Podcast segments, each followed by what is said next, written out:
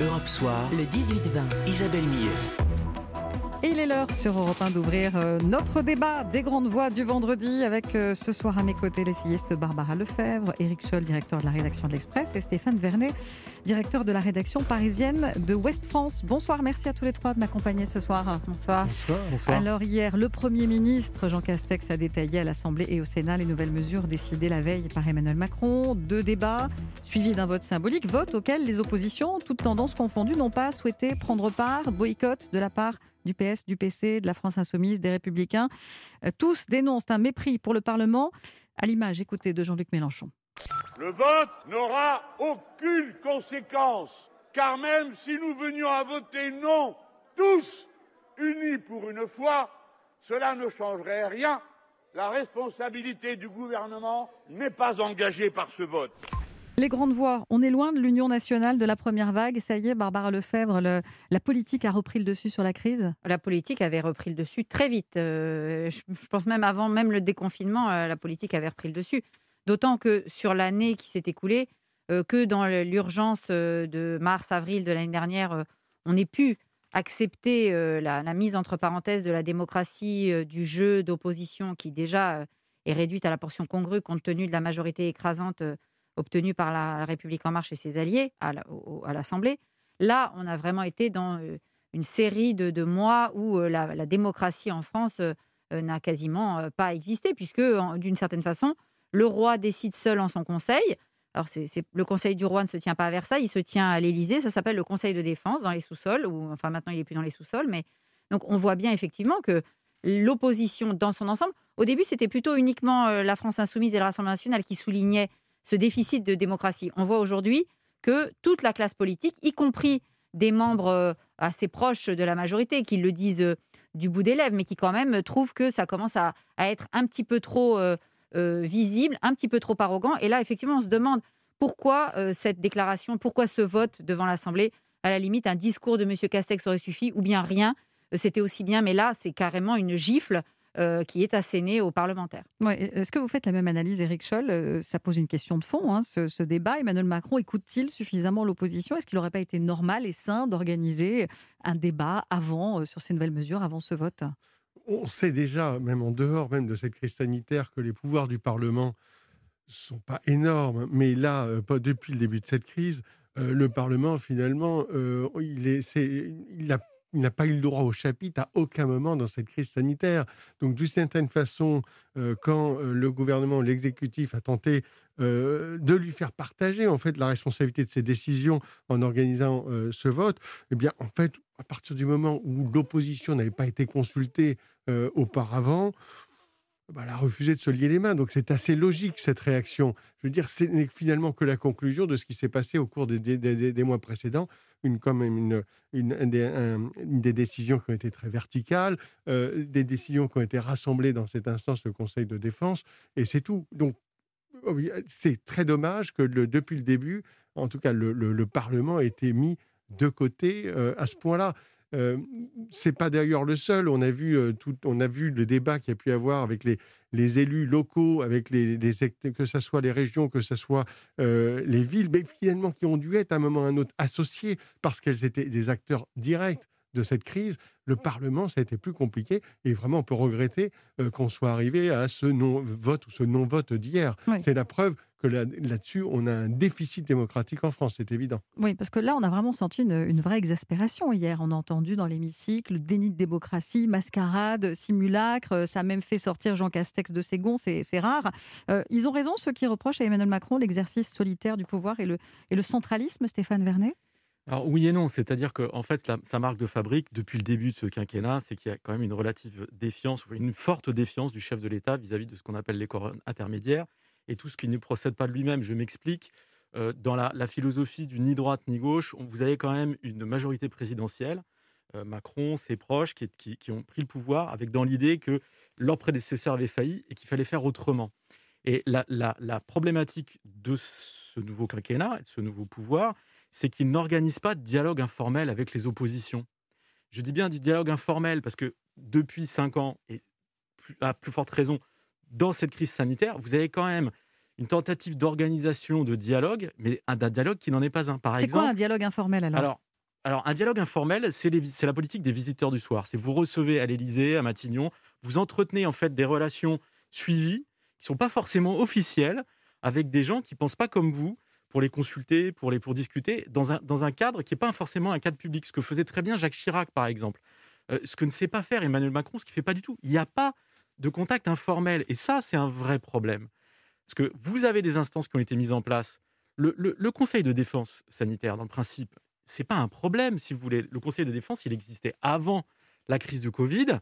Euh, qu'on mette en place ce type de structure d'exception parce qu'on est dans une situation d'urgence, une situation exceptionnelle, c'est pas, c'est pas fondamentalement, c'est pas un problème. Là où ça devient un problème, c'est que ça dure, ça dure beaucoup trop longtemps, comme la situation, comme l'état d'urgence.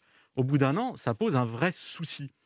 Vous avez une volonté quand même d'améliorer le dialogue, notamment au niveau de Matignon. Vous avez le Premier ministre qui a créé récemment un comité de liaison avec le Parlement, avec l'Assemblée, avec le Sénat, qui a un moyen de, réunir les parlementaires qui comptent, les chefs de groupe, dans, des, formats en visio euh, pour avoir des échanges. Sauf que ces échanges, ils ne se font encore une fois que dans l'urgence, c'est-à-dire la veille de l'annonce des décisions. C'est ça aussi qui est reproché. du coup, vous avez une opposition. On les met devant le fait accompli. Bah, qui dit, on, en fait, on nous associe à rien. On nous informe au dernier moment.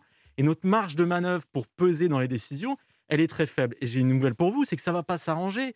Parce que plus on approche des échéances électorales, et notamment de la présidentielle, de toute façon, plus il n'y aura pas de dialogue, ou plus ça va se tendre, parce que chacun va se mettre dans des postures qui sont aussi des postures politiciennes. Et donc oui, l'Union nationale, malgré la gravité de la situation, c'est terminé, il n'y en aura pas. Bon, je vous, propose qu'on poursuive ce débat dans un tout petit instant. À tout de suite, les grandes voix. 18h41, on poursuit notre débat des grandes voix sur Europe 1. On revient sur euh, le boycott hier par l'opposition au Sénat et à l'Assemblée du vote sur les nouvelles mesures de restriction sanitaire. Ça a été assez chaud hein, hier. Euh, toujours à mes côtés, l'essayiste Barbara Lefebvre, Éric Scholl, directeur de la rédaction de l'Express, et Stéphane Vernet, directeur de la rédaction parisienne de Ouest France. Barbara Lefebvre, on a l'impression qu'Emmanuel Macron, euh, volontairement, ne joue pas le jeu de l'Union nationale.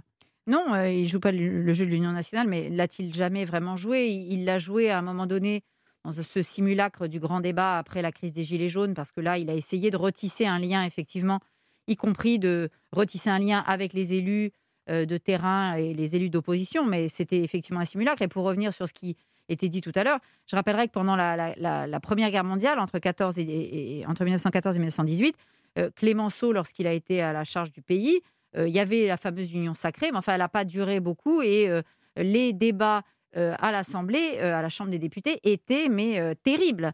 et la démocratie était très vivifiante, y compris lors de cette guerre qui était quand même autre chose que la crise du coronavirus. Donc cette espèce de prétexte qu'il y a une crise unique, incroyable, et que pour cela on va mettre la, la, démocratie entre parenthèses, ça pose problème. Le Conseil de défense, François Hollande l'a utilisé aussi au moment de la crise terroriste. Pour autant, il ne s'est pas enferré en décidant que, tiens, voilà une nouvelle instance dans laquelle je vais pouvoir prendre toutes les décisions. Non, il a su gérer ce Conseil de défense sur les questions euh, de, terrorisme. Et puis ensuite, euh, voilà, il est passé à autre chose et il est revenu dans un cycle démocratique normal. Là, on voit bien qu'il y a un biais chez euh, Emmanuel Macron. Il aime l'exercice solitaire du pouvoir. Excusez-moi, mais on se rappelle de son entrée dans la cour du Louvre au son de l'hymne européen. On sentait déjà qu'il y avait cette, cette grande envie d'être le monarque républicain. Bon, Éric Scholl, euh, consulter l'opposition, euh, c'est vrai que ça aurait permis aussi de rassurer l'opinion publique, les Français qui auraient constaté euh, l'unanimité de la classe politique sur, sur ce sujet tellement important. Du coup, ça, ça alimente l'incompréhension, non? Oui, et c'est d'autant plus... Il y, a un contraste avec les mots utilisés par le président de la République pendant son allocution. Il a essayé d'utiliser beaucoup le nous. Euh, pour essayer d'inclure l'ensemble de, la population. Il a parlé d'unité, mais on voit bien, au fond, c'était euh, si on, la lecture en réalité, c'est que depuis des mois, il y a un exercice qui est effectivement plutôt solitaire. Et il y a eu plusieurs revirements dans, sa stratégie, même s'il ne l'admet pas. Et c'est pour cela qu'il y a une incompréhension. Et c'est bien pour cela qu'à un moment, il doit y avoir du débat. Et après, tous ces débats, ils ont existé dans le passé, mais ils existent aussi à l'étranger. Euh, alors, ça, c'est pas toujours facile, mais Angela Merkel, avant de prendre des décisions, elle passe des heures avec les présidents des Länder en Allemagne, et elle était même capable de revenir sur ses propres décisions. On l'a vu tout récemment à la Chambre des communes en Grande-Bretagne. Les débats continuent, ont toujours continué. D'ailleurs, que c'était, on faisait allusion à la Première Guerre mondiale, pendant la Deuxième Guerre mondiale, les débats sous Churchill étaient en permanence à la Chambre des communes. Eh bien, encore aujourd'hui, c'est le cas. Donc, si vous voulez, la démocratie, elle doit pouvoir continuer à exister. Et sans doute, depuis un an, on a je crois, un exercice euh, démocratique qui est déficitaire euh, en France. Ça paraît évident. Et alors, on n'a pas eu non plus d'élection. La première élection pendant cette crise du Covid, cette élection municipale, a été très compliquée avec une forte abstention. Et on se rappelle déjà euh, entre le premier et le deuxième tour, parce que ça a été assez compliqué. Aujourd'hui, on est toujours dans l'attente des prochaines élections qui ont été reportées à plusieurs reprises, les élections régionales. Et ça s'annonce compliqué aussi. Et ça s'annonce aussi compliqué. Donc, si vous voulez, tout ça, tout ça, ça participe à cette idée d'un déficit euh, démocratique, ou en tout cas d'explication même démocratique. Alors quand même, Jean Castex, il a essayé hier de faire cet exercice d'explication. Enfin, il, a rétorqué euh, aux différentes attaques. À ma place, euh, vous auriez fait pareil. En même temps, l'opposition, elle propose pas grand-chose non plus, Stéphane Vernet. Hein.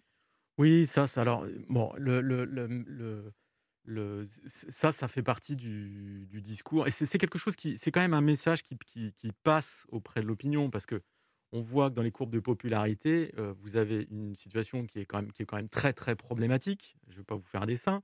Et vous avez un chef de l'État et un Premier ministre qui, qui restent quand même relativement haut dans les, dans les, dans les, dans les sondages d'opinion. Pourquoi? Parce que je pense qu'effectivement, vous avez une majorité de Français qui sont pas forcément d'accord avec la politique conduite, mais qui se disent de toute façon, les autres n'auraient pas fait mieux. Bon, après, une fois que vous avez dit ça, vous n'avez rien dit, ça ne résout pas votre problème. Le, moi, je pense qu'effectivement, euh, dans cette histoire, il y a un déficit de débat et de, démocratique. Vous, avez, vous l'avez très bien expliqué à l'instant. C'est-à-dire qu'aujourd'hui, on organise un débat public, mais qui se fait a posteriori à chaque fois. C'est-à-dire, je reviens à ce que je disais tout à l'heure, les, les, oppositions, les grands élus sont informés la veille, mais c'est trop tard, il n'y a pas de marge pour discuter des mesures à prendre. Ou alors, le débat public, il a lieu le lendemain de l'allocution du président de la République. Oui, c'est un problème. Et effectivement, le fait d'utiliser de manière récurrente le Conseil de défense qu'on les fait au début, encore une fois, je pense que c'est normal et que c'était tout à fait justifié, mais que ça se soit instauré comme ça et que ça dure euh, depuis plus d'un an, euh, on, est, on est dans un fonctionnement qui n'est, on est dans, effectivement dans un fonctionnement anormal et qui n'est pas rassurant parce qu'on aurait besoin de sentir une, cohésion, une détermination, un, ensemble, un bloc en fait de la part des gens qui nous dirigent oui, mais sur, ce que je disais tout à l'heure, sur le fait que l'opposition propose euh, pas grand-chose, euh, Jean-Luc Mélenchon, par exemple, il veut mettre en place une société en roulement. Lui-même, il a un petit peu de mal à expliquer de quoi il s'agit. Les Républicains veulent confier la crise au ministère de l'Intérieur, construire des hôpitaux éphémères. Le PS veut un conseil sanitaire ouvert aux oppositions. Le RN veut la réouverture des petits commerces avec un protocole sanitaire. Europe Écologie Les Verts veut sanctionner les entreprises qui n'appliquent pas le télétravail. Alors pourquoi pas? Il y a sans doute du, bon hein, dans certaines de ces propositions à minima, le gouvernement pourrait faire semblant de les ah bah, écouter, Barbara. Mais bien sûr, mais c'est pourquoi moi je ne pense pas que les, oppositions euh, ne, sont pas force de proposition. Moi, depuis, en tout cas, au moins depuis le déconfinement, on ne cesse d'entendre toutes sortes de, de solutions, d'idées qui, qui, surgissent de, partout. Parfois, c'est un, même un, maire, la maire de Paris a eu des idées, le maire de Grenoble a des idées, ensuite c'est le Madame Pécresse, ensuite, alors il y a effectivement ensuite des jeux politiques, mais je trouve qu'au contraire, on a une abondance de propositions qui émanent de gens qui ne sont pas au gouvernement, et on a de l'autre côté une, totale, euh, un total refus d'écouter euh, de la part du gouvernement, puisqu'à chaque fois qu'il y a euh, M. Attal, M. Beaune, M. Macron, M. Castex qui s'expriment, c'est toujours fin de non-recevoir.